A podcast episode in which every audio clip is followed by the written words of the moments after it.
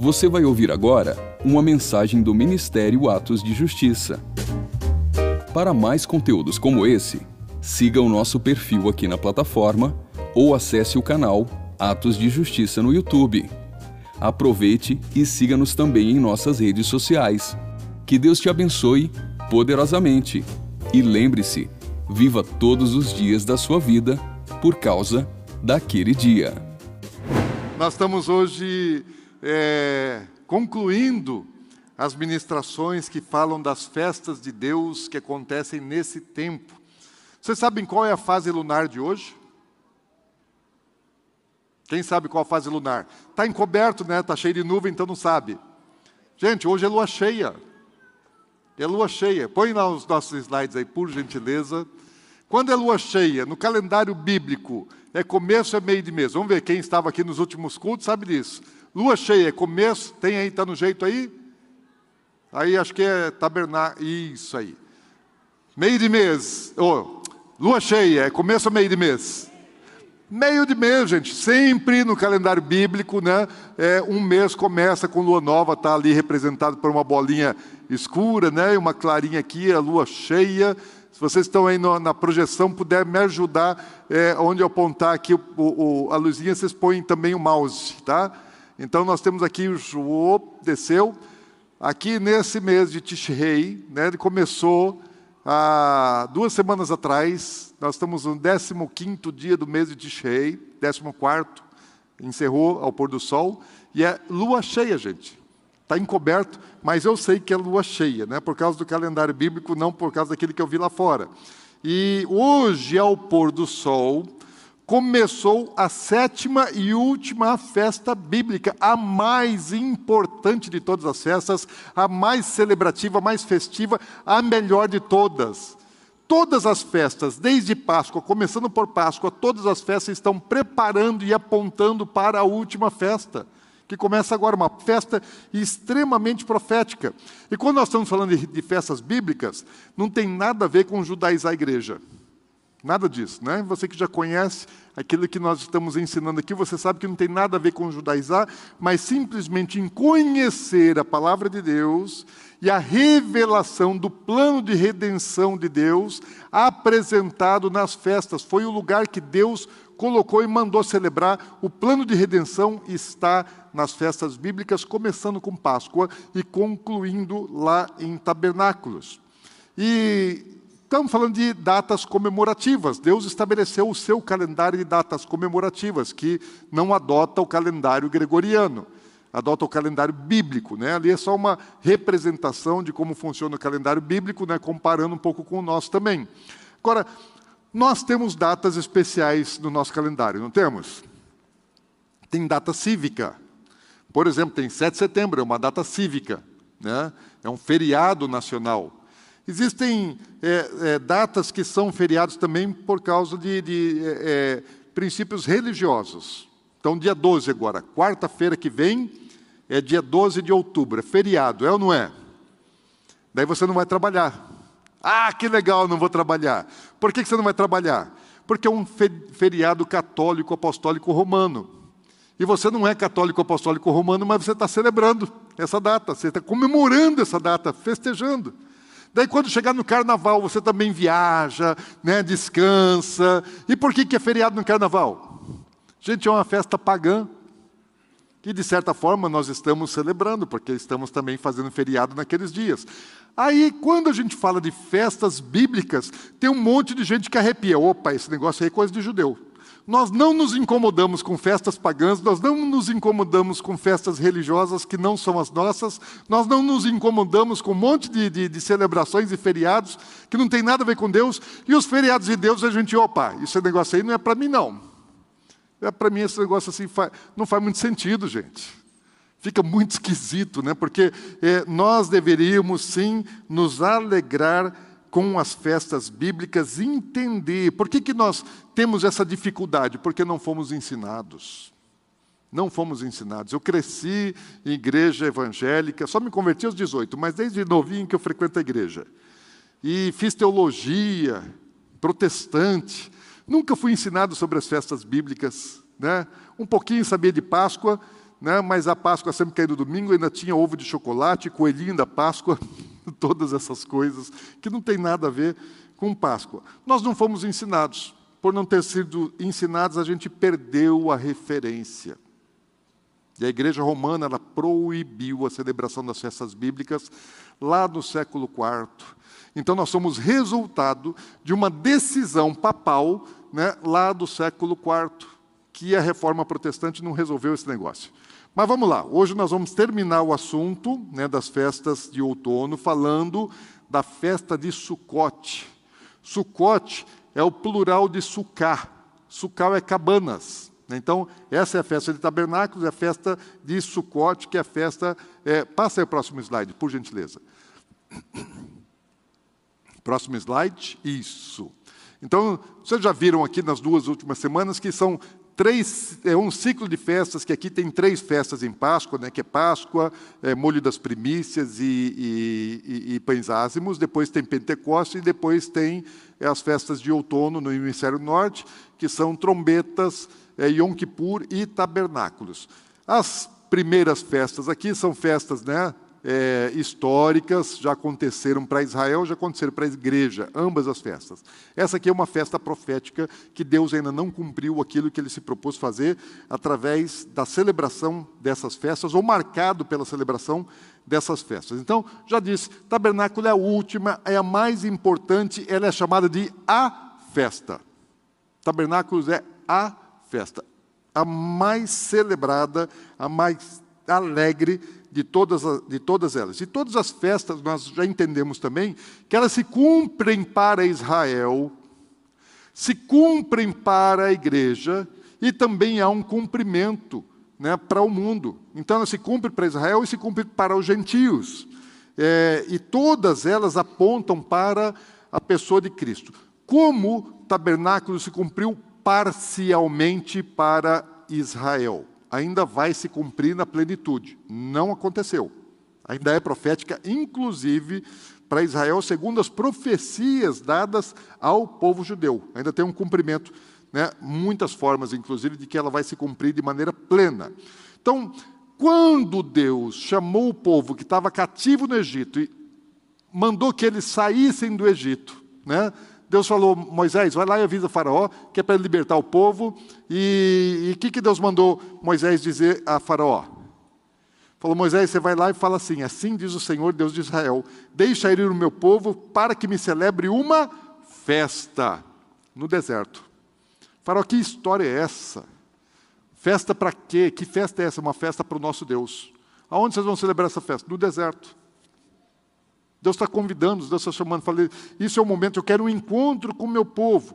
Quando o povo é liberto do Egito, o que acontece? Lá no Egito, eles amassavam barro, faziam tijolos, assavam, né, queimavam os tijolos, construíam as obras de, de, de, é, do Egito e também as suas habitações, as suas casas eram feitas daquele mesmo material. Agora eles saem das suas casas lá do Egito e eles estão no deserto e não tem mais casa. Como é que eles moram no, no deserto? Cabanas são tendas, sucá, né? pequenas cabanas muito simples que são habitações provisórias no caminho para Canaã. Eles estão indo para a terra prometida, ainda não chegaram na terra prometida, não herdaram a herança do Senhor, estão a caminho. No caminho, tudo é passageiro, tudo é transitório. E a habitação deles, a casa deles é algo passageiro, é algo transitório. Então eles estão. Próximo slide, por gentileza. Slide. Próximo. Isso, obrigado. Aí, eles estão agora lá no deserto. E eles estão morando em tendas, né?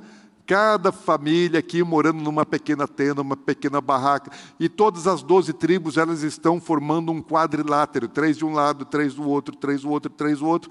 São três tribos em cada, em cada, em cada quadrante. E no centro das doze tribos Deus falou assim para Moisés: falou, me farão um santuário para que eu possa habitar no meio do povo. E Deus fala assim: ó, vocês moram em tendas, eu também quero morar no meio de vocês. Deus sempre quis morar com o seu povo. Falei, eu quero habitar no meio de vocês, então me façam uma tenda. E Deus disse como deveria ser feita essa tenda. né, o tabernáculo. E era a principal construção, a principal tenda, também móvel e também provisória, né, de tudo aquilo que existia ali, era a maior, a mais bonita, mais formosa, a mais tudo, no centro, bem no meio. Então, a, a, aquela comunidade no deserto, elas tinham algo central, a casa de Deus. Também era uma tenda. E fala assim: quando Deus mandou Moisés construir, ele fez segundo o propósito e projeto que Deus deu para ele. Deus deu capacidade para urives, para um monte de gente para trabalhar madeira, tecido, todas essas coisas. Daí fica pronto o tabernáculo. Quando o tabernáculo fica pronto, lá em Êxodo 40, fala assim: então a nuvem cobriu a tenda da congregação, o tabernáculo, e a glória do Senhor encheu o tabernáculo.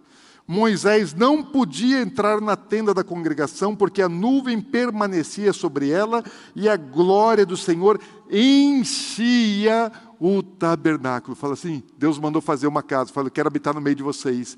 E aí Deus vem com a sua glória e enche aquele lugar, enche o lugar da sua presença, da sua glória, da sua manifestação, ao ponto de Moisés não poder entrar lá. Ninguém conseguia entrar, tamanha densidade da presença de Deus. Então, o que havia no deserto? Muitas tendas, a habitação do povo, e uma tenda maior, especial, a habitação de Deus, e assim foi por 40 anos Deus morando no meio do seu povo no deserto. E aí Deus fala assim: vocês vão fazer um memorial disso. Eu quero que vocês nunca se esqueçam disso. Eu quero que vocês se lembrem disso de geração em geração. Vocês precisam se recordar do tempo em que nós habitamos juntos no deserto. E aí Deus fala assim, ó, fala lá em Levítico 23, se você quiser abrir. Levítico 23, no versículo 34. Diz assim: Fala aos filhos de Israel, dizendo: Aos 15 dias deste mês sétimo, Mês sétimo, que é o mês de Tishrei, é o primeiro do calendário civil e o sétimo do calendário religioso. No dia 15. Quando cai isso no ano de 2022? Começou ao pôr do sol de hoje. Então nós já estamos exatamente hoje. É o dia que Deus falou para Moisés. Hoje, no dia 15, o dia é amanhã, mas ele começa ao pôr do sol do dia anterior. No dia 15 do sétimo mês, hoje, exatamente hoje, até o pôr do sol de amanhã, é o 15 dia desse mês. Ele fala assim: olha, é, aos 15 do mês sétimo fará, será a festa de tabernáculos ao Senhor. Por sete dias, então não é uma festa de só um dia. Fala, então começa ao pôr do sol de hoje, e são sete dias. O primeiro dia verá santa convocação.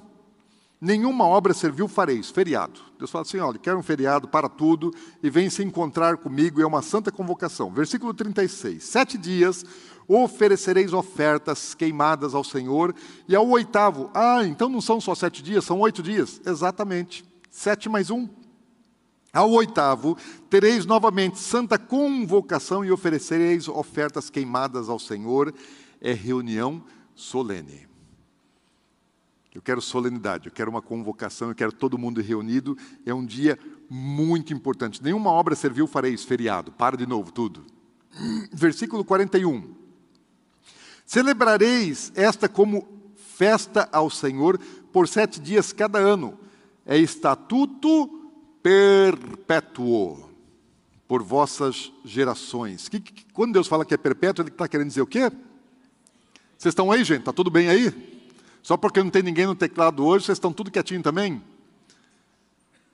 Estão comigo? Estatuto perpétuo pelas vossas gerações. No sétimo mês a celebrareis. Sete dias habitareis em tendas de ramos. Ó, Deus está falando assim: eu quero que vocês habitem em tendas. Eles já estavam habitando em tendas. Mas Ele está falando assim: quando vocês estiverem na terra prometida já, vocês vão habitar sete dias, porque isso aqui é para sempre. Um dia vocês não vão estar no deserto, vocês vão estar lá na, na terra que eu prometi para vocês, mas vocês vão habitar sete dias em tendas. Todos os naturais de Israel habitarão em tendas, para que saibam as vossas gerações que eu fiz habitar os filhos de Israel em tendas, quando os tirei da terra do Egito. Memorial. Não se esqueçam. Então, o povo chega na terra prometida, levam essa arca, essa, essa, esse tabernáculo, monta lá, porque ele era móvel, desmonta aqui, monta ali, desmonta aqui, monta ali. Quando chega na terra prometida, eles, eles instalam a arca em Shiló. E ali ficou 360 anos aproximadamente. Shiló é um lugar maravilhoso, tem ruínas lá do templo, né, em que ali era a sede do governo de Israel, ali era a capital de Israel, porque era o lugar da habitação de Deus na sua tenda, no seu tabernáculo. Só que, quem, quem for agora para Israel, nós estamos indo, tem um grupo que está indo agora com a gente é, é, em novembro, nós vamos em Shiló, né, o lugar onde ficou a tenda, onde, onde Samuel cresceu, né, onde Eli, Eli foi o, o, mentor de Samuel, e tudo que aconteceu antes de Samuel acontecia ali. Né? Daí o povo está lá na, na, terra prometida, só que cada um está trabalhando, cultivando, produzindo, criando gado, comercializando, fazendo seus negócios, né? formando família, expandindo, e o culto foi perdendo interesse. Eles foram abandonando gradativamente, foram abandonando o culto, aquela tenda ficou velha, rota, começa então agora a se desgastar, perdeu a glória. E Davi então ele quer construir um um, um, um templo para Deus. Por quê? Quando eles estavam no deserto, todo o povo morava em tendas. E Deus morava na tenda maior, a maior construção. Quando eles estão na terra, agora Davi está morando num palácio. E ele fala assim: olha, era provisória a nossa habitação no deserto. E Deus tinha um tabernáculo. Agora eu moro num palácio. Todo o povo mora em casas bem feitas, bem construídas, mas a casa de Deus continua aquela casa velha. Eu quero construir um templo. E ele, e ele começa a juntar dinheiro, ouro, coisas de valor, muita quantidade, muita quantidade, muita quantidade, muito recurso, muito ouro, muita prata, muito bronze, muito ferro, muita madeira, muito tudo. Só que Deus não deixa Davi construir. Fala, Davi, você não vai construir porque você é um homem de guerra. E para construir uma casa para mim tem que ser um homem de paz. Seu filho vai construir. Então Salomão vai construir, Davi então entrega tudo para Salomão, fala: Salomão, olha aqui, tudo que eu juntei, eu queria construir e não pude, Deus não deixou. Você vai construir. Está aqui todo o recurso que eu juntei, montanhas e montanhas e montanhas é, de bens para que ele fizesse. E aonde esse, esse templo depois ele é construído em Jerusalém? No Monte Moriá. O Monte Moriá é o lugar onde, onde, onde Abraão levou Isaac. Lembra que Abraão levou Isaac para ser oferecido em sacrifício? Deus disse para Abraão onde ele ia levar. Caminho de três dias de onde estava Abraão. Você vai caminhar três dias, você vai chegar num lugar, e em cima daquele, daquele monte lá, um lugar que te mostrarei. O lugar que te mostrarei. Deus já tinha um lugar escolhido, fala, traz e oferece o filho aqui. E Abraão leva Isaac até o Monte Moriá para sacrificar. Deus proveu o cordeiro no Monte Moriá, para que não houvesse o sacrifício de Isaac. Depois, quando Deus é, manda uma praga, um anjo da morte está liberado em Israel, ali no Monte Moriá, Davi faz um sacrifício e paralisa a mortandade em Israel. Muitas oferendas é, é, do povo de Deus, muitas ofertas, sacrifícios foram feitos naquele lugar, e ali é que Salomão depois constrói é o templo. E quando Salomão constrói, no dia da inauguração, está pronto o templo, ele entra lá e aí ele ora.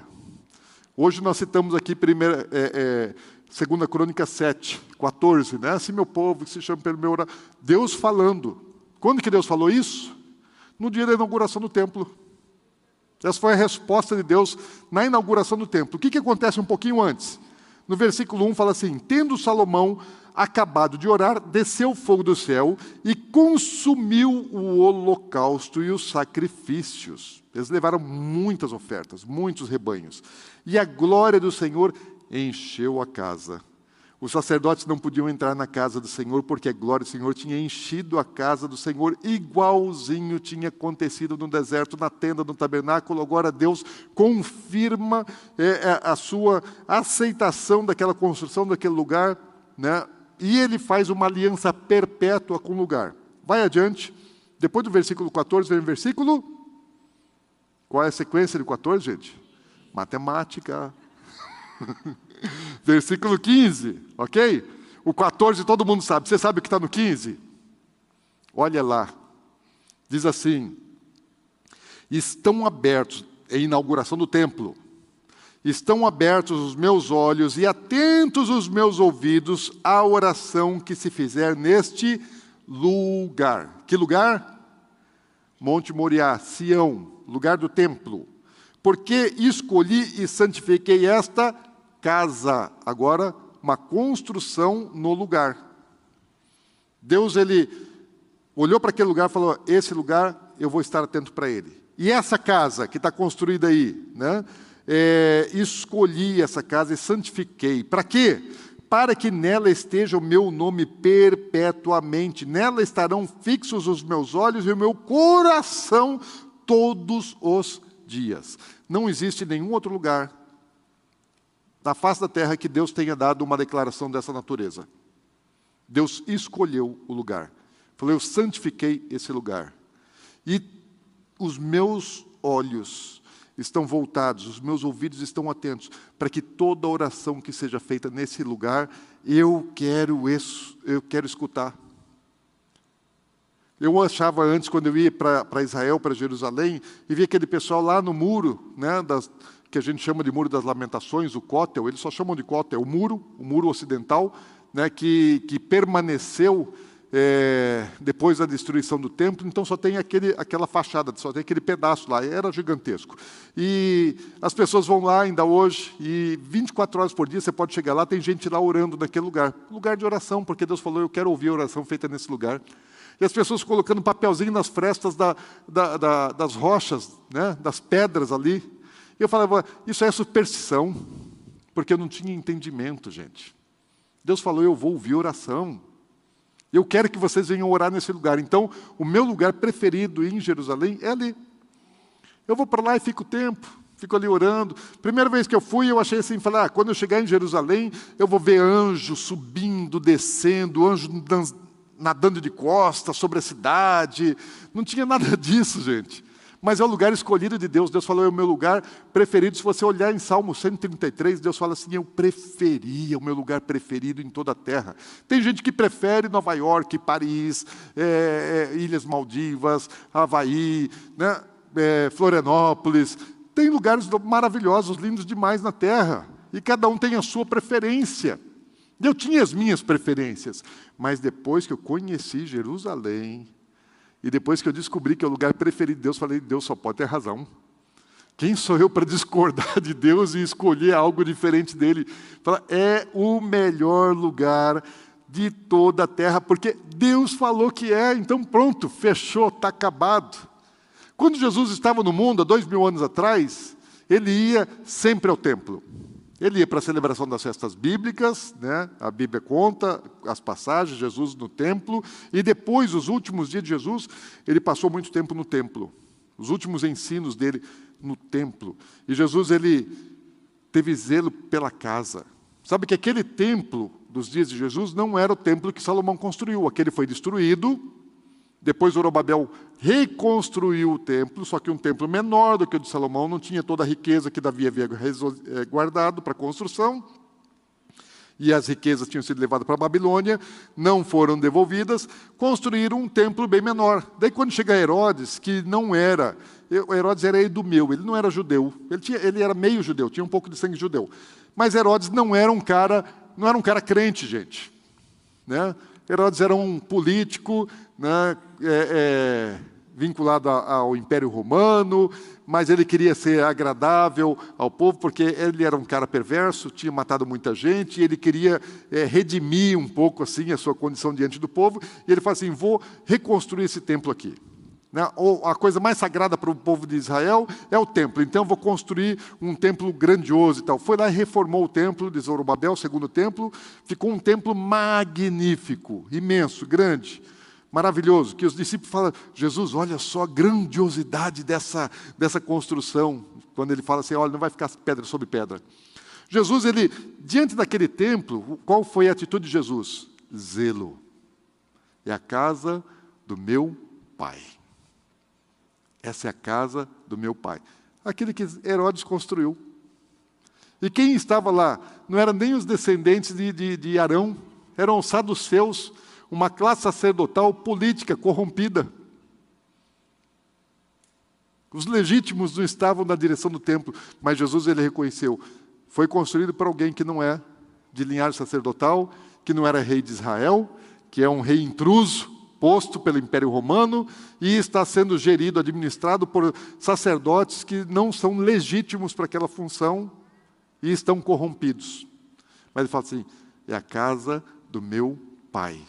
Teve zelo por aquele lugar. Então, tabernáculos, a festa de tabernáculos fala a respeito do lugar de habitação de Deus, mas a festa de tabernáculos, ela, é, essa celebração, ela aponta para a pessoa de Jesus, todos os elementos da tenda que havia lá no deserto falam de Jesus.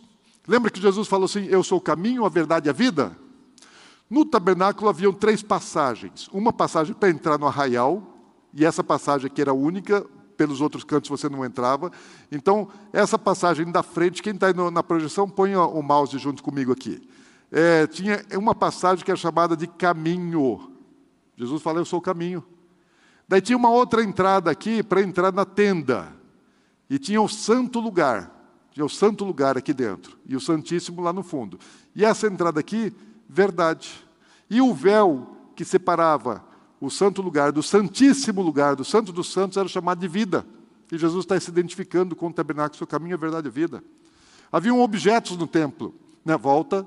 É, aqui há um altar, altar de sacrifício, onde o cordeiro era sacrificado. Jesus ele se identifica aqui. Aqui é uma, uma pia de bronze, onde, onde é, o sacerdote fazia purificação com água para lavar, santificação.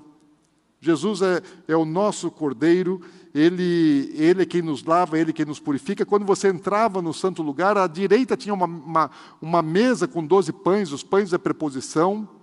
Jesus se identifica assim. À esquerda está a menoral, o candelabro de sete pontas, que representa o Espírito Santo. É ele quem nos batiza com o Espírito Santo. E à frente, de, depois do véu, no Santo dos Santos, está a arca da aliança, a presença de Deus, Deus habitando no meio do seu povo, Jesus, o, o, o, o, o Verbo se fez carne e veio habitar conosco. O tabernáculo fala de Cristo, aponta para Jesus todos os seus elementos. Quando Jesus está lá no João, João capítulo 7, diz assim: Olha, no último dia, o grande dia da festa. Qual é a festa? Tabernáculos. No último dia, o grande dia, levantou-se Jesus e exclamou: Se alguém tem sede, venha a mim e beba. Quem crê em mim, como diz as Escrituras, do seu interior fluirão rios de água viva. Sabe quando que Jesus diz isso?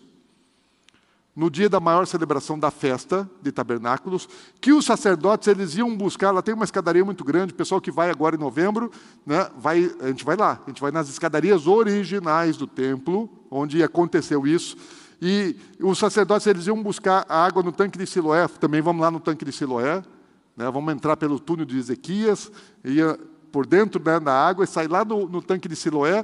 Então eles iam buscar aquela água no tanque de Siloé, de Siloé e levavam nas jarras, cantando salmos e tal, e derramavam aquelas águas escada abaixo, lá do templo. E aquelas águas desciam abençoando o povo. Jesus, nessa hora, ele chega lá e fala: Olha, eu sou a fonte de água viva. Quem beber de mim não vai ter sede nunca mais. Porque todo ano eles estavam ali para ser abençoados. Jesus falou: a minha bênção é eterna. A minha bênção é para sempre. Está comigo, esse negócio aqui está falando de mim. O que vocês estão fazendo aqui, ó, todo ano vocês vão vir aqui celebrar? Pois é, vocês já estavam me anunciando.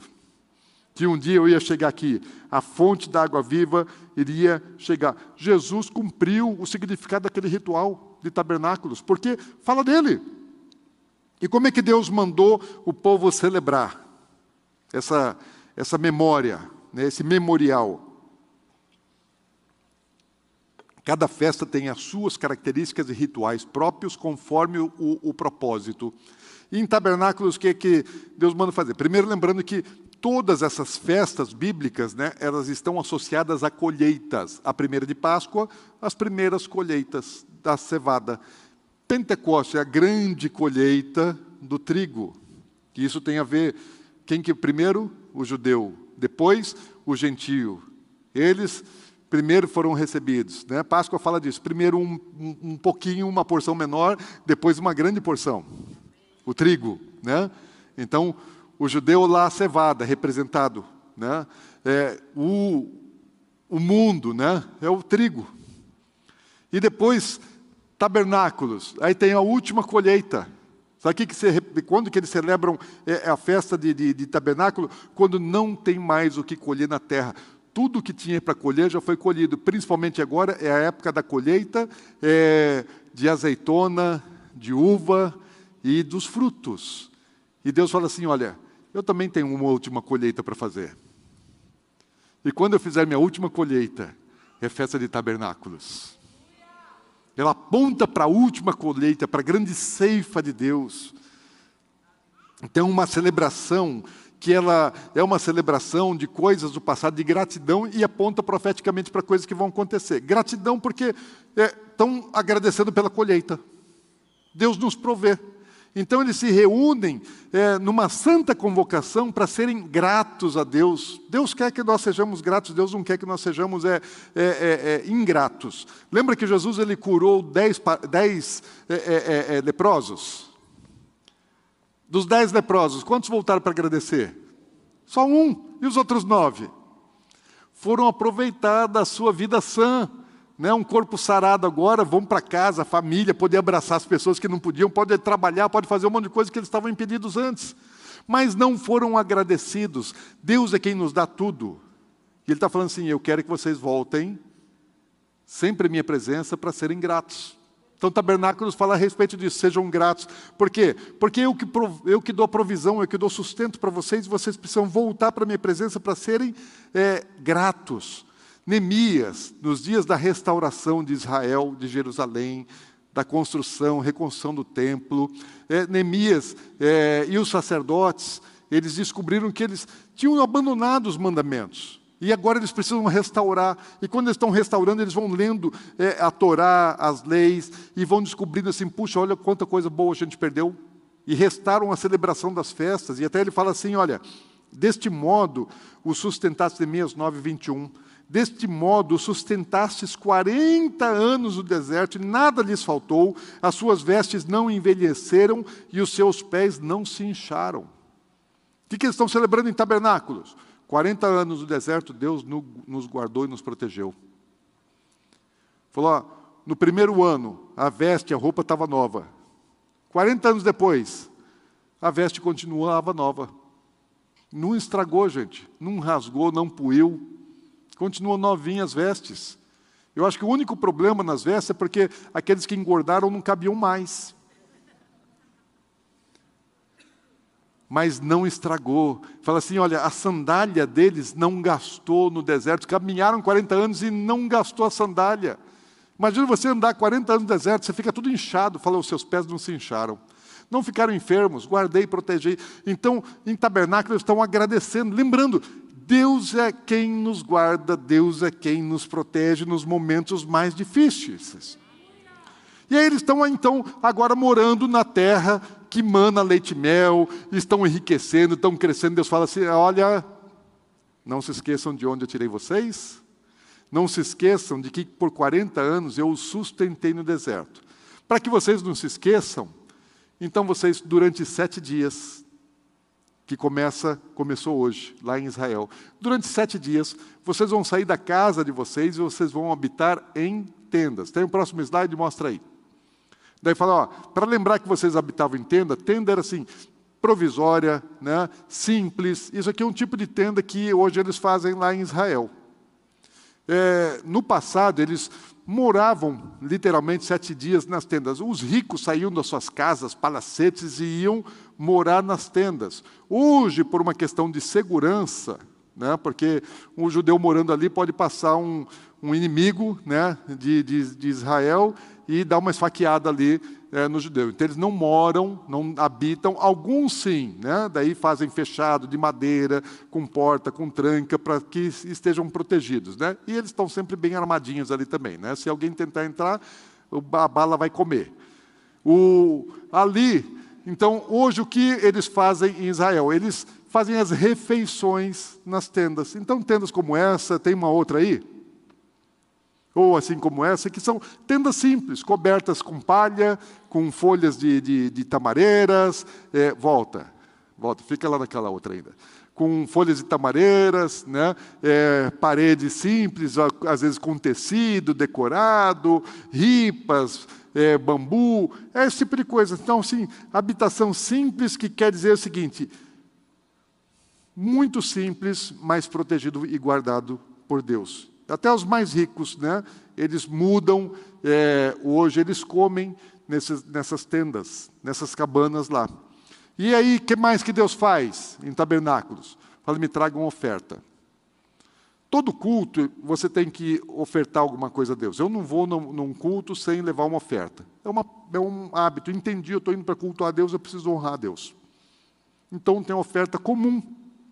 A oferta que eu faço todo culto é uma oferta para mim comum. Só que quando chega nas datas de celebração de festas bíblicas, eu falo assim: me faça uma oferta especial. Ou seja, é algo incomum, não é o rotineiro. Então, nas festas bíblicas, eu faço algo incomum. Deus quer assim, me surpreenda. Mostre para mim o tamanho da sua gratidão, porque tudo que você tem foi eu que deu, eu que dei. Então me surpreenda. E a oferta nos habilita a receber aquilo que Deus ainda tem para nos dar. E ele fala assim: me surpreenda com a sua oferta. Ele não diz o quanto é, mas fala especial, incomum. E Deus prova os nossos corações nesse tempo, né? Ele sabe o quanto nós somos apegados, o quanto realmente nós somos gratos a Ele. Outra característica dessa festa aqui é a festa mais universal. Nós conhecemos as festas como festas judaicas, mas Deus fala são as minhas festas, não são judaicas. Mas a festa de tabernáculos, Deus é, deu uma direção e eles entenderam que eles deveriam fazer sacrifícios pela, pelo mundo todo. Então, 70 sacrifícios oferecidos que representam os 70 povos da terra. Então, depois, é, é, depois do dilúvio, se formaram 70 povos. E eles oferecem sacrifícios, 70 sacrifícios, representando todos os povos da terra. Porque tabernáculo fala de um propósito de Deus não apenas para Israel, mas é um propósito universal, é para todo o mundo. E é uma festa que tem um cunho escatológico muito maior do que todas as outras. Páscoa e Pentecostes ainda tem algo de escatológico, sim, mas a grande parte talvez tenha sido cumprida. O, as festas de outono ainda são totalmente proféticas, ainda vão se cumprir, e a mais escatológica de todos é tabernáculo, porque aponta para o principal evento aguardado e profetizado na Bíblia. Qual é? A volta de Jesus e a nossa habitação com Ele, gente. Tabernáculos, todas as festas que Deus fala assim, elas são celebrações perpétuas, elas vão continuar sendo celebradas, e são, são celebradas há 3.500 anos já, continuam sendo celebradas e vão ser, ser, ser, celebradas. A igreja, nos três primeiros séculos, celebrava as festas bíblicas, depois ela foi proibida, a igreja cristã. Ela foi proibida pelo clero romano. Mas Deus fala, é, são perpétuas. E tanto elas são perpétuas que Deus até mostra profeticamente que essas festas vão ser celebradas ainda durante o milênio. E, aliás, a única que eu, que eu já observei que está expressamente na Bíblia, que vai ser celebrada no milênio, ainda que todas as outras também sejam perpétuas, né, é tabernáculos. Ele fala lá em Zacarias, no capítulo 14, no versículo 16, fala: Então todos os que restarem de todas as nações que vieram contra Jerusalém subirão de ano em ano para adorar o Rei. Que Rei? Quem vai estar reinando em Jerusalém? Quem vai estar reinando em Jerusalém? Jesus, e as nações da terra vão subir para adorá-lo, o Senhor dos exércitos. E para, para que mais? Celebrar a festa dos tabernáculos. Profecia, gente, está na Bíblia. Daqui a algum tempo, quando Jesus voltar, estiver em Jerusalém reinando, as nações da terra vão para Jerusalém para adorar o Senhor e para celebrar tabernáculos. Por quê? Porque é o cumprimento de tabernáculos. Hoje, por que nós celebramos a Páscoa? Porque Jesus morreu por nós. Isso já é uma realidade, é um acontecimento, já aconteceu. Jesus já morreu por nós, já nos, nos resgatou, nos lavou dos pecados com o seu sangue redentor. E o que vai acontecer no futuro? Jesus vai voltar para o mundo, gente. O Rei dos Reis, Senhor dos Senhores está vindo. Aleluia! Glória a Deus, ele está vindo. Ele está vindo. E tabernáculos fala a respeito disso, da nossa moradia com o Senhor. Então, é um memorial de algo passado, todas as festas falam de alguma coisa passada, mas tabernáculo fala muito de algo vindouro. Vai acontecer, vai acontecer. Tabernáculo aponta para o evento mais profético e mais escatológico de toda a palavra de Deus. Era celebrado lá atrás, a igreja celebrava. Se, a, se ela é, é, uma festa é, é, é, perpétua, por que, que era celebrada no passado, vai ser celebrada no futuro e no recheio? No meio não se celebra? Quem disse que não? A Bíblia, Deus, Jesus? Não. Quem disse foi o clero romano. E nós fomos gerados nesse tipo de contexto. Mas Deus está restaurando a sua igreja, amém? Glória a Deus. Qual o sentido profético, então, da festa de tabernáculos? Eu estou falando aqui que ela é ela aponta para a volta de Jesus. Todas as festas bíblicas, entenda isso. Elas são ensaios daquilo que ainda vai acontecer. Páscoa fala de quem? Páscoa fala do quê, gente? Da crucificação de Cristo, não é isso? Quando se cumpriu Páscoa? Há dois mil anos atrás. Quando Deus estabeleceu a celebração de Páscoa? Na saída do Egito. Eles tinham motivo para comemorar a Páscoa? Sim, parcialmente. A Páscoa se cumpre na libertação do cativeiro. Então, fala assim: vocês vão celebrar a Páscoa porque eu os libertei da escravidão. Só que essa libertação da escravidão não é completa, porque ainda o homem permanece escravo do pecado. E foi liberto do poder do Egito, de Faraó, mas ainda é escravo do pecado. E Jesus ele vem para nos libertar dessa escravidão, nos tornar livres de Satanás. Não livres apenas de Faraó, mas livres do diabo. E quando que isso acontece? Páscoa. Cerca de 1.500 anos depois deles terem saído é, lá do Egito. E nesses um, é, é, um milênio e meio, Todo ano, todo ano, todo ano eles estão celebrando Páscoa, algo histórico, e ao mesmo tempo eles estão profetizando algo que vai acontecer. Porque toda Páscoa eles estão lá sacrificando um cordeirinho puro, santo, sem defeito. E o que eles estão fazendo nessa cerimônia?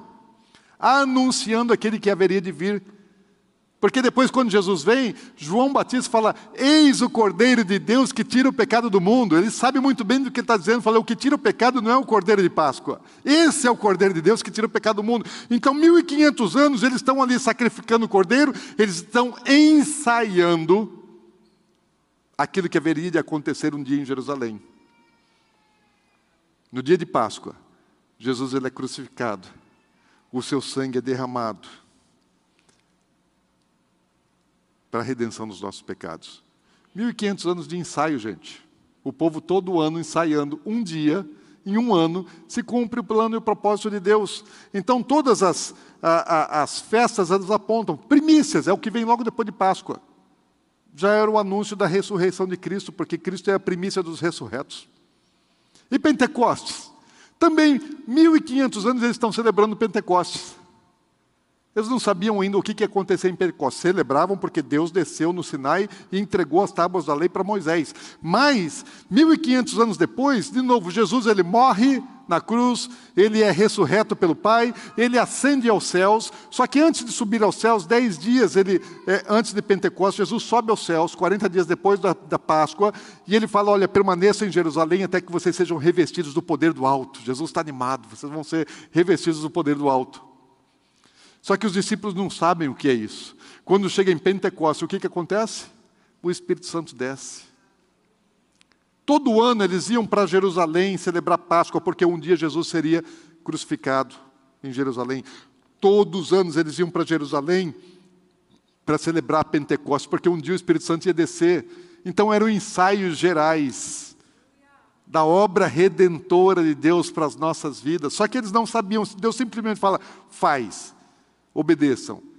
E eles obedeciam, sem entender ainda o que Deus vai fazer. E tabernáculo, Deus fala assim: faz, obedeçam. Nós ainda não sabemos a maneira, o que é que Deus vai fazer, sabemos para onde aponta, aponta para a volta de Jesus. Gente, existem três gerações na história da humanidade mais importantes. Você precisa compreender isso. Tem a geração de Adão, né, a geração de Sete, de Caim, e tem a geração de, de Enoque, tem a geração de Noé, gerações de destaque. Mas tem uma geração que essa geração é a geração que conheceu a Deus. Porque até então, nem a Abraão, Deus falou o seu nome, se identificou. Daí tem uma geração, a geração de Moisés, que Deus aparece para Moisés numa sarça ardente, diferente do que apareceu para Abraão. Deus fala com Moisés num outro nível, face a face. E Deus manda Moisés, fala, olha, liberta o meu povo. Essa geração, a geração de Moisés, é a geração que viu Deus como nenhuma outra geração viu antes. Porque essa é a geração que viu Deus agindo no Egito, enviando os dez pragas e sentenciando Faraó e todo o Egito. Coisas que nunca tinham acontecido antes na face da terra. Essa geração viu o mar vermelho se abrir e eles atravessaram o mar vermelho, olhando a coluna de água do lado de cá, a coluna de água do lado de lá, e eles passam aquele negócio não se fecha, eles atravessam em seco. Essa geração chega do lado de lá do Mar Vermelho e olha para trás e vê Faraó com seus exércitos vindo em direção a eles, e as colunas de água se fecham. Essa geração chega no deserto e vê água brotar de pedra. Essa geração chega no deserto e vê pão cair do céu. Essa geração chega no deserto e vê a glória de Deus fumegando no Monte Sinai. Essa geração recebe as tábuas da lei. Nunca houve antes deles uma geração como eles. A geração mais importante até então na face da terra. A geração que inaugurou a lei, começou a lei, os estatutos de Deus formais, início de algo novo. Deus começou algo novo com aquela geração que não existia antes deles. Agora, depois deles, tem alguma geração mais importante do que a deles? Vocês acham que sim ou não? Qual? A geração dos apóstolos. 1500 anos depois, o Verbo se fez carne e habitou entre nós. Teve uma geração que viu todos aqueles milagres, mas teve uma outra geração que viu Jesus Cristo. Teve uma geração que viu o Salvador, que alguém pegou no colo e falou: eu já posso morrer porque eu já vi a salvação. Eu já posso morrer, eu já vi a salvação, peguei aqui a salvação. Uma geração que viu Jesus ensinando, pregando. Uma geração que viu Jesus andando sobre as águas. Uma geração que viu Jesus é, expulsando demônios, coisa que nunca tinha acontecido na história da humanidade. Nunca ninguém tinha autoridade para expelir demônios. É a primeira vez que alguém tem autoridade sobre os demônios, até os demônios lhe obedecem. Os ventos lhe obedecem, o mar lhe obedece. Gente, o que, que é isso que nós estamos vendo? E as multidões vêm, se assentam e ouvem a voz de Jesus ecoando no meio do povo, ensinando os princípios, as boas novas dos céus. Essa geração viu Jesus se humilhar. Essa geração viu Jesus ir para a cruz. Essa geração viu o sangue, a poça do sangue de Jesus aos pés da cruz, o sangue para a redenção dos pecados da humanidade. Quem queria ter visto tudo aquilo que a geração de Moisés viu? Alguém aqui gostaria de fazer parte daquela geração? Gente, eu queria passar no Mar Vermelho. Quem não queria, gente? Eu queria ver o Monte Sinai fumegar, eu queria. Eu queria ver tudo aquilo que aquela geração viu. Alguém mais gostaria de ver aquilo? Amém, gente. Mas sabe de uma coisa? Entre ser daquela primeira geração ou ser da geração que viu a Cristo e que recebeu o Espírito Santo lá no cenáculo, descendo como línguas de fogo. Se Deus fala assim para mim, Dinho, qual geração você gostaria de ser? Aquela ou essa? Eu falei, ah, Senhor, se puder, eu quero ser dessa. eu queria ver Jesus, gente. Eu não vi Jesus. Eu não vi Jesus. Eu tenho experiências com Cristo, mas eu não vi Jesus. Eu não peguei nele. Mas teve uma geração que deitou no colo dele, que ouviu os ensinos dele direto, da fonte. Deus encarnado O Verbo se fez carne. Gente, nunca houve antes daquela geração dos apóstolos uma geração mais preciosa que aquela, gente. Que coisa linda, maravilhosa. Quem gostaria de fazer parte daquela geração? Eu queria. Mas deixa eu dizer, uma geração fala de Páscoa, a outra fala de Pentecostes, mas existe uma terceira geração, a geração mais anunciada, a geração mais profética de toda a Bíblia, a última geração que Jesus disse que veria todas as coisas. A geração que fala assim, que vai ver não o juízo de Deus sobre o Egito, mas sobre o mundo. A geração do arrebatamento. A geração da volta de Jesus. Existe uma geração, gente, que vai ver coisas que o mundo nunca viu, como a geração de Moisés nunca tinha visto nada antes. O mundo nunca tinha visto nada que a geração de Moisés viu. O mundo nunca tinha visto nada que a geração dos discípulos, dos apóstolos viram. E o mundo nunca viu aquilo que a última geração vai ver. Vai ser a grande testemunha da maior de todas as obras, da consumação do plano de redenção de Deus. Entre fazer parte da primeira geração da segunda geração ou da última geração mais importante, se Deus te desse a opção de escolher, qual você escolheria? Qual você escolheria? Um, dois ou três? Você não escolheu, mas Deus escolheu por você. Eu e você fazemos parte dessa geração, a geração mais importante de todas a última geração, a geração da volta do nosso Senhor Jesus Cristo. Tabernáculo fala disso, gente. Jesus está voltando, amém?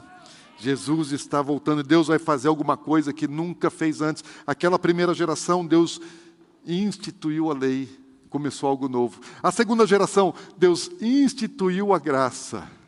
E a terceira geração, Deus vai fazer algo superior à lei e à graça.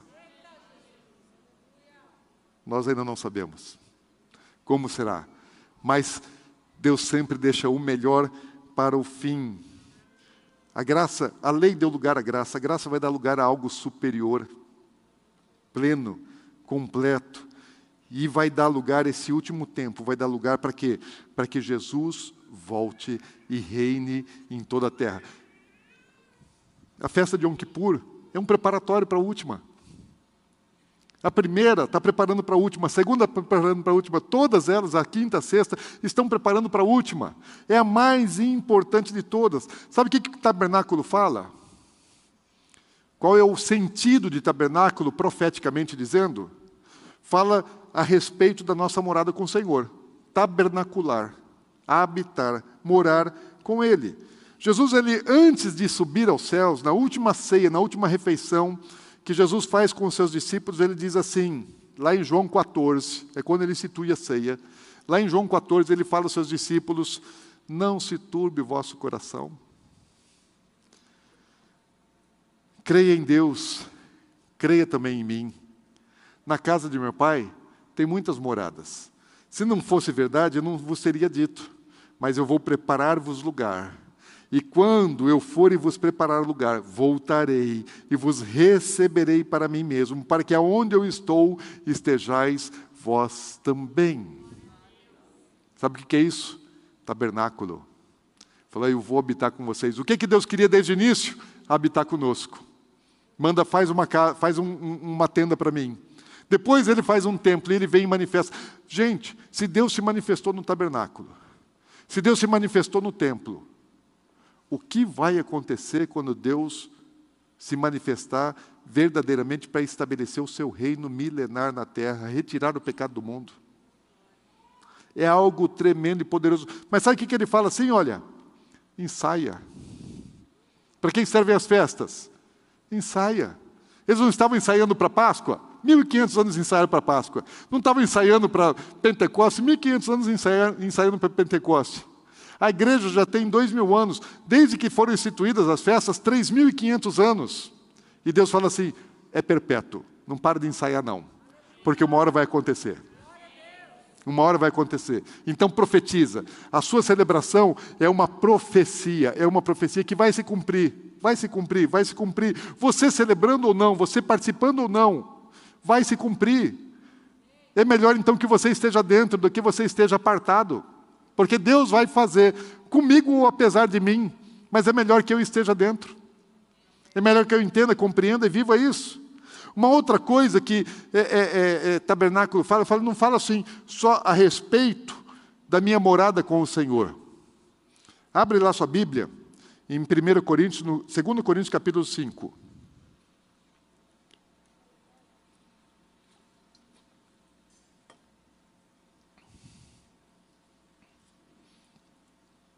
Segunda Coríntios capítulo 5.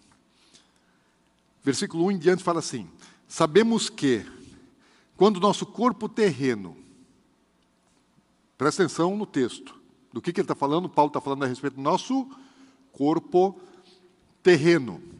Esta tenda, essa sucá, essa cabana em que vivemos, se desfizer, ele está comparando o nosso corpo a uma cabana, a uma tenda, a um tabernáculo terreno.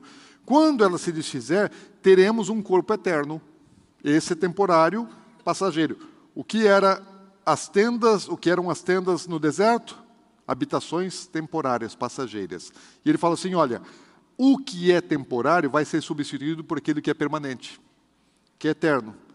Uma casa no céu, feita para nós pelo próprio Deus e não por mãos humanas. Paulo está falando de mistérios. Versículo 2: Na tenda terrena, que é o nosso corpo, gememos e desejamos ansiosamente nos vestir com, nossos, com, no, com o nosso lar celestial. Vestir. Ele não está falando agora de habitar. Ele está falando de vestir, são coisas diferentes. Você, você tem uma casa onde você habita, e você tem roupas que você se reveste delas.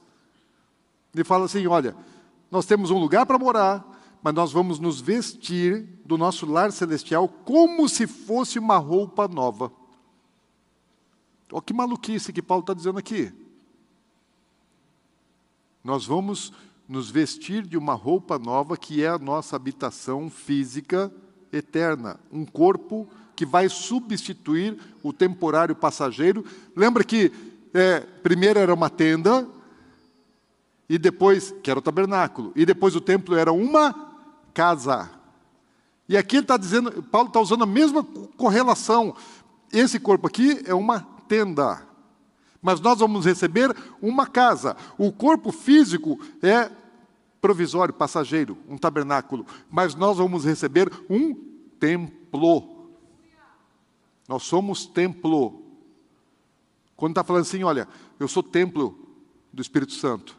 Está falando de tabernáculo, gente. Está falando de tenda. Onde é que Deus desceu para se manifestar? Só que ainda é provisória, é temporária, é passageira ainda. Vamos lá, versículo 3. Porque, de fato, nos vestiremos com um corpo celestial e não ficaremos despidos. Lembra que Deus criou Adão e Eva. E quando Adão pecou, o que Deus precisou fazer com Adão? Precisou vestir. Por que precisou vestir?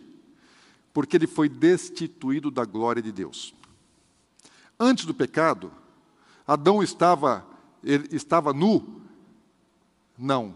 Ele estava nu depois do pecado. E antes do pecado, ele era revestido de uma glória. Deus não mandou Adão é, é, dar nome a todos os animais e aos peixes. Como é que Adão vai dar nome para peixe? se ele não pudesse mergulhar e respirar dentro da água? Os peixes que moram lá no fundo da água, como é que ele vai dar nome para esses bichos? Só tem um jeito: ele podendo viver igual peixe, entrar na água como peixe. Adão tinha um corpo diferente antes do pecado. E ele perdeu a glória. E quando ele perdeu a glória, ele precisou ser vestido de algo temporário, passageiro, de vestes. que estragam, que acabam. Mas nós receberemos uma veste eterna. Versículo 4 fala: Enquanto vivemos nessa tenda que é o corpo terreno, um tabernáculo, gememos e suspiramos, mas isso não significa que queremos ser despidos. Fala assim: Eu não estou querendo morrer. Paulo está dizendo: Não estou afim de morrer agora, não. Peraí, entenda isso aí. Na verdade, queremos vestir o nosso corpo novo. Para que este corpo mortal seja engolido pela vida, Deus nos preparou para isso e, como garantia, nos deu o Espírito Santo. Fala assim: nós vamos ser revestidos. Nós vamos ter um corpo glorificado. Deus há de nos glorificar. Né? O, o pastor Marco não gosta muito dos personagens de Marvel, nem eu não vejo essas coisas. Mas imagina assim, que nem aquele super-herói, né? que nem o Homem de Ferro, né? Eu acho que, não sei se é ele, mas é, é um homenzinho normal, franzinho, mortal, daí de repente começa a, começa a juntar aquele negócio, foi revestido, agora se torna, se torna um super-herói. Deus vai fazer muito mais do que isso. A Marvel não tem ideia do que Deus vai fazer com a gente. um corpo glorificado, eterno, imortal. Ou seja, nesse corpo que nós temos aqui, ele não passa de uma cabana, é passageiro, gente. Então você cuida do seu corpo, tem que cuidar do seu corpo. Mas não idolatra seu corpo, não. Quem é que lá numa cabaninha passageira temporária fica lá decorando, enfeitando, fazendo um monte de coisa? Não faz. Você faz só o que é necessário na cabana.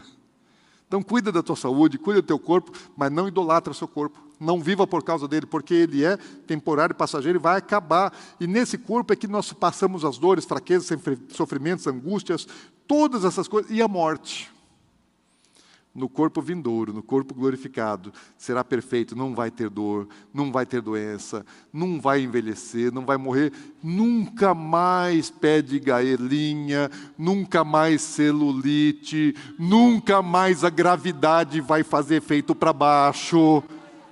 Dá glória a Deus, mulherada. Vocês se preocupam tanto com essas coisas, né? Botox, Ana Paula, nunca mais. Acabou, não vai precisar, meu bem. Não vai precisar. Óculos, não vai precisar. Unha encravada nunca mais. Os jovens, adolescentes, não vai mais ter espinha, cravo. Glória a Deus e aleluia. Obesidade foi embora, agora é um corpo perfeito. Magreza demais também foi embora, é um corpo perfeito, saudável, pleno. Aleluia, gente. Vai acontecer. Vai acontecer. Você não vai nem precisar ir lá na academia ficar sofrendo. Não, já vai ser natural. Vai ser natural. E o Espírito Santo é o penhor, porque ele habita nessa tenda. Como Deus habitava lá no tabernáculo. Mas isso vai passar, isso vai acabar e vai vir aquilo que é perfeito. Nós só estamos vivendo penhor aqui Vamos viver num lugar novo, com um corpo novo. Tabernáculo fala disso, gente. Ou seja, tabernáculo é festa, é celebração, é alegria, profetizar algo vindouro, é a realização plena daquilo que Deus planejou para a nossa redenção. Sabe que tabernáculo passou a fazer para mim sentido especial é, no, há dois anos atrás, há três, há dois, dois anos. Vocês, é, talvez não todos, mas a maior parte, com certeza, sabem que em 2020 eu tive Covid, fiquei 53 dias internados na UTI, 53, 54, não sei, não faz diferença um dia, mas é, os médicos marcaram o dia para eu morrer. Então, assim, porque não tinha mais o que fazer, a medicina não tinha solução mais para mim. E o dia da minha morte era o dia 19 de setembro de 2020 que não tinha mais o que fazer. Falou assim, só estavam esperando o coração parar e o, o, os órgãos entrar em colapso. E falou assim, não vai sobreviver. Sabe que dia era dia 19 de setembro? Era dia de trombetas. A trombeta estava tocando meu nome estava sendo chamado e estava indo embora. Indo para a eternidade. Sem saber que o meu corpo estava uma bagaceira lá na UTI. Eu estava vivendo uma experiência espiritual. Quem não viu, não assistiu ainda meu testemunho, está no YouTube. Né? Tá lá, procura Testemunho Pastor Dinho dentro do nosso canal, vai achar, no, em dezembro de 2020. E vale a pena, gente, vale a pena porque assim vivi coisas muito, muito, muito, muito fortes fora do corpo. E, e aí vocês oraram e eu voltei, né? Eu não morri, gente. Vocês viram que eu não morri? Estou vivo. Minha mulher está feliz da vida. Tal tá não está? Fala que está. Não me decepciona. Ela está. Uma semana depois de os médicos dizerem que eu ia morrer, eu acordei. Voltei. Voltei, e eu creio que a minha volta foi assim, quando vocês estavam orando, e eu decidi concordar com as orações, eu estava lá no final do Vale da Sombra da Morte, para entrar na eternidade, vocês me trouxeram de volta pela oração, eu voltei, e não estou triste por causa disso. Eu queria ir, mas a volta foi uma decisão. E eu tinha que continuar a obra aqui, estou fazendo. Mas sabe de uma coisa? O problema não é quando eu estava lá no coma. O problema foi quando eu voltei para o meu corpo. Porque eu tinha 93 quilos, hoje eu estou com 91. Quase a mesma coisa que eu tinha lá né, há dois anos atrás.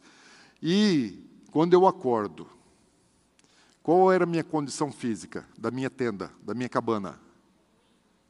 Gente, eu nunca tinha ficado internado em um hospital. Foi a primeira e última vez, em nome de Jesus.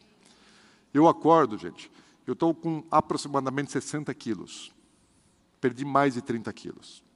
O que acabou nesse período foi toda a musculatura, ao ponto de eu não conseguir trazer a minha mão até o rosto. Não tinha força para trazer a mão até o rosto, não tinha músculo para isso. Para eu poder virar minha perna aqui, só para acomodar isso, para fazer isso, alguém tinha que virar para mim, porque eu não conseguia fazer isso. Eu estava paralisado por falta de musculatura, não tinha como me mover. Meus movimentos eram mínimos, mínimos, mínimos.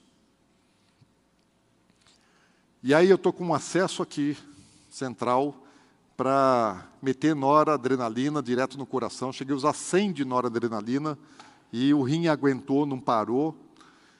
Acesso aqui, sonda nasointeral, sonda né, urinária, fralda descartável, gente. Fraldão geriátrico. Daí eu olho para o meu estado assim e falei, que coisa lastimável, né? E eu sabia que era o tempo das festas bíblicas. Que quando eu volto, eu pergunto que dia é hoje. E eu não lembrava, assim, na minha memória, não sabia exatamente que dia que caía é, é, é, tabernáculo, que dia que era Yom Kippur, mas eu sabia que eu estava ali nas festas bíblicas, eu sabia que eu estava no período das festas de outono. E eu pensava assim e orava: Deus está comigo.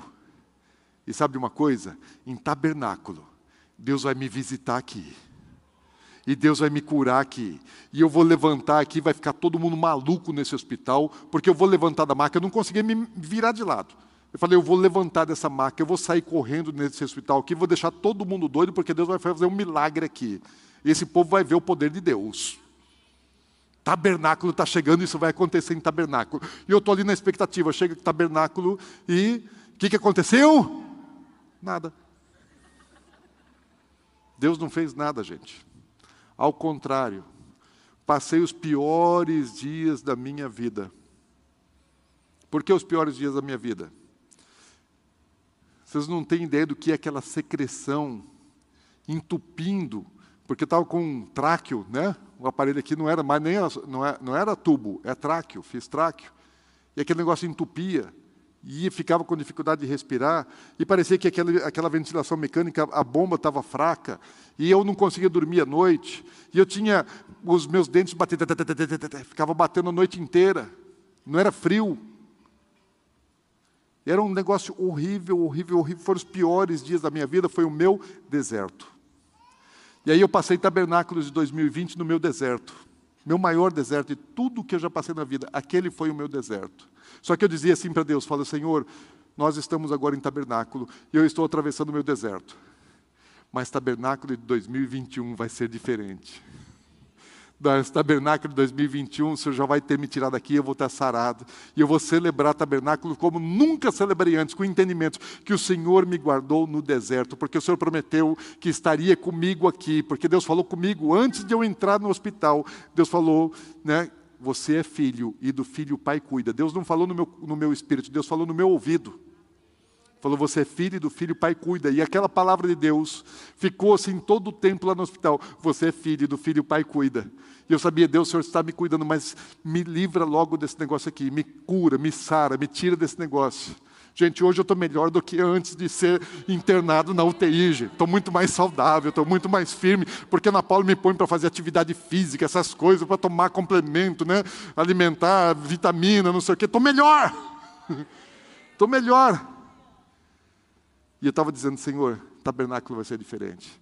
E no ano passado, tabernáculo, quando eu faço a minha sucá, tem aí, tem mais slide aí? Põe o próximo aí para mim. Eu fiz a minha sucá né, minha cabana. Ali, essa é a açucar do ano passado, meu tabernáculo 2021. E vocês estão vendo assim que ela está fechada com tecidos, né? Sabe que tecidos são esses? Está coberta com, com folhas de palmeiras, né? E está cercada de tecido. Que tecidos são esses? Eu pedi para o pessoal do hospital, falei, olha, eu queria que vocês me dessem os lençóis. Sabe aquele lençol que já é, é descarte, que não serve para mais nada, que estava destruído? Eu queria esses lençóis. Vocês podem me dar desses lençóis? Eu quero comprar, me vende aí é, uns 10 lençóis desse aí. Daí eles pegaram e me deram, gente. Eles me deram os lençóis. E eu fiz a minha sucar com os lençóis da UTI. E aí toda manhã, durante os tabernáculos, os oito dias, eu levantava e ia para minha sucar, comer o café da manhã e passava ali um tempo, só eu e ele. Só eu e ele na tenda. Agradecendo porque ele me cuidou no meu deserto. E profetizando, falei, hoje eu estou aqui desfrutando da presença do Senhor na minha açúcar, na minha tenda.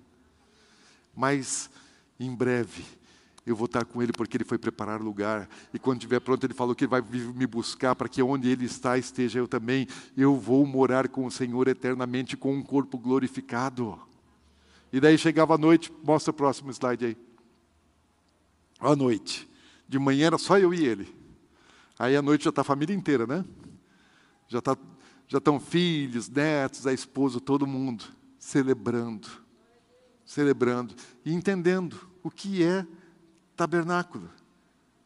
Gente, diante daquele que está por vir, nós estamos atravessando o deserto. Não entramos ainda na promessa. Nós estamos no deserto, é aqui que nós estamos passando tempo de luta, de deserto. Irmão, como é que você está no deserto, pastor? É verdade, todos nós estamos. Não entramos ainda na nossa promessa, ainda estamos habitando numa tenda passageira. Só temos comido do maná até aqui, gente. Só temos comido do maná. Só temos recebido assim aquilo que é necessário, porque a promessa de Deus assim, não é que ele nos ia enriquecer nessa terra, que ele nos ia dar provisão. A necessidade Deus supre de cada um de nós. Louvor, vem para cá. As festas de outono são essencialmente proféticas e muito atuais. Trombetas. Há duas semanas atrás nós celebramos trombetas aqui. Sabe o que, que trombetas fala? As três estão falando sobre a volta de Jesus. Trombetas é o toque. É o toque. É, acabou o tempo. Se apronta porque o rei está chegando. O rei está voltando. Eu gostava daquele hino, né? O rei está voltando. E aí, trombetas é como aquela voz de, de, de Mateus capítulo 25, 6, que é, é uma voz fala assim para as virgens: desperta, acorda e saiam ao encontro do rei. Sai ao encontro do noivo. Então, trombeta está falando isso. Acorda, igreja, desperta porque ele está chegando. Mas aí Deus dá mais um tempinho, falou, vocês não estão prontos, né? Ah, tá legal. Então vou te dar Yom Kippur. É a sua última chance de se arrepender. Vocês não estavam legais. Então se preparem. Se preparem, porque ninguém pode entrar na presença do rei de qualquer maneira. E se vocês não estavam prontos, então Yom Kippur é a última chance de arrependimento e de preparo para a santificação, para poder entrar na, na presença dele. E tabernáculos é a chegada. É a nossa entrada na, na, promessa, é o cumprimento da nossa redenção, é a nossa eternidade, ou seja, motivo de celebração e alegria. Por isso que festa de tabernáculos é mais, é mais alegre, é mais festiva, é mais celebrativa. Sabe o que, que eles. O, o que está colhendo? Azeitona. O que você faz com a azeitona? O azeite, a unção. É uma unção nova. É o, o que está colhendo a, a, a, uva. O que, que se faz com a uva? O vinho. O vinho é a bebida da festa do casamento de Jesus. Um vinho novo. Então, como é que eu não vou, ter, não vou celebrar tabernáculo, gente? Como é que eu vou ficar em Páscoa? Esse Páscoa é só o começo para aquilo que ainda está por vir. Então, quero te dar uma ideia. Vamos celebrar tabernáculos? Vamos profetizar aquilo que está por vir? Vamos fazer aquilo que o povo judeu faz? Eles estão profetizando sem saber. Profetizaram Páscoa sem saber. Profetizaram Pentecostes sem saber, a descida do Espírito Santo, a morte de Jesus, a descida do Espírito Santo, e estão profetizando algo que ainda vai acontecer. E a igreja, por que, que nós paramos de profetizar? Vamos celebrar profeticamente, vamos nos preparar, vamos nos alinhar com aquilo que Deus está fazendo, com entendimento. Então o que eu quero sugerir para vocês? Vocês viram aqui na entrada, né? A igreja, a escola já está ali com as suas tendas montadas. E as crianças aqui, elas aprendem né, o significado, o sentido disso. Elas comem lá na tenda. Elas vão lá para a tenda, vão fazer o seu lanche, vão fazer a sua refeição lá na tenda. Como é em tabernáculo. Então, meu propósito para você. Põe aí o último slide, põe aí, tem mais dois ainda aí. Cadê? Faz uma tenda na sua casa. Vocês viram ali um pouco da minha tenda, né? De como é que eu fiz. Faz uma tenda na sua casa. Se você tiver espaço, área física, né? Faça lá fora. Se você não tem espaço para fazer uma tenda, faz dentro de casa. Vai lá, monta alguma coisa. Cadê a projeção? Não, o penúltimo slide. Vai lá, vai. Mais um. Aí, não, mais, mais, mais um. Mais um. Aí, isso, gente. Ah, não dá para, eu não tenho espaço para fazer fora. Faz dentro. Uma coisa simples, uma tenda. Fala, pastor, eu moro num apartamento, eu não tenho espaço, não tenho quintal, não tem nem varanda no apartamento. Faz dentro. Fala, pastor, você não conhece o tamanho do meu apartamento. Não dá para fazer uma tenda. Dá sim. Mostra o próximo slide. Cabe ou não cabe? Pega uns panos, pega os lençóis, mas faz uma tenda. Profetiza. Chama as crianças para dentro. Se você tem filhos, vem para dentro da tenda e ensina. As festas bíblicas são didáticas é para ensinar, é para aprender. E as crianças amam tenda, amam brincar na barraca, gente. Esses dias atrás nós fizemos uma noite na barraca com as, com as nossas netas. Elas, quando a Ana Paula falou que a gente ia dormir uma noite na barraca, elas ficaram ansiosas. Toda semana está perguntando, vó, é agora, vó, é agora que nós vamos dormir na barraca. No dia de dormir na barraca foi uma celebração, foi uma festa, gente, foi uma festa. Pensa assim, uma, memória, algo inesquecível para elas. Dormimos na barraca, fizemos uma fogueira, comemos marshmallow na fogueira. Eu não gosto muito de marshmallow, mas a gente na fogueira sabe que é bom. Gostei, não sabia que era bom e é bom. As crianças amam isso, então aproveite, ensina, fala a respeito da vinda de Jesus, fala das coisas que vão acontecer, para onde que nós estamos é, é, é, é, indo. E quando você fizer a sua barraca, lembra que lá quando Moisés fez o tabernáculo, ele consagrou e Deus veio. Lembra que Salomão, quando construiu o templo, ele consagrou e Deus veio. O que, você vai fazer na sua tenda? Você vai consagrar e vai convidar o Senhor. Senhor habita aqui. Vem tabernacular na minha casa. Vem morar na minha casa. Se você tiver uma tenda que você consiga colocar a mesa lá, deixa uma cadeira para ele. Falei, esse aqui é o seu lugar de honra. Na minha, na minha sucar, na minha tenda, eu coloquei lá um manto. Né? Falei, essa cadeira, esse lugar é do Senhor. Teu lugar. E toda manhã tomava ali o meu café junto dele. Junto da cadeira, do assento dele. Então consagra. E fala, Senhor, vem tabernacular aqui. O Senhor é bem-vindo. Faça da sua casa um lugar preferido para a presença de Deus.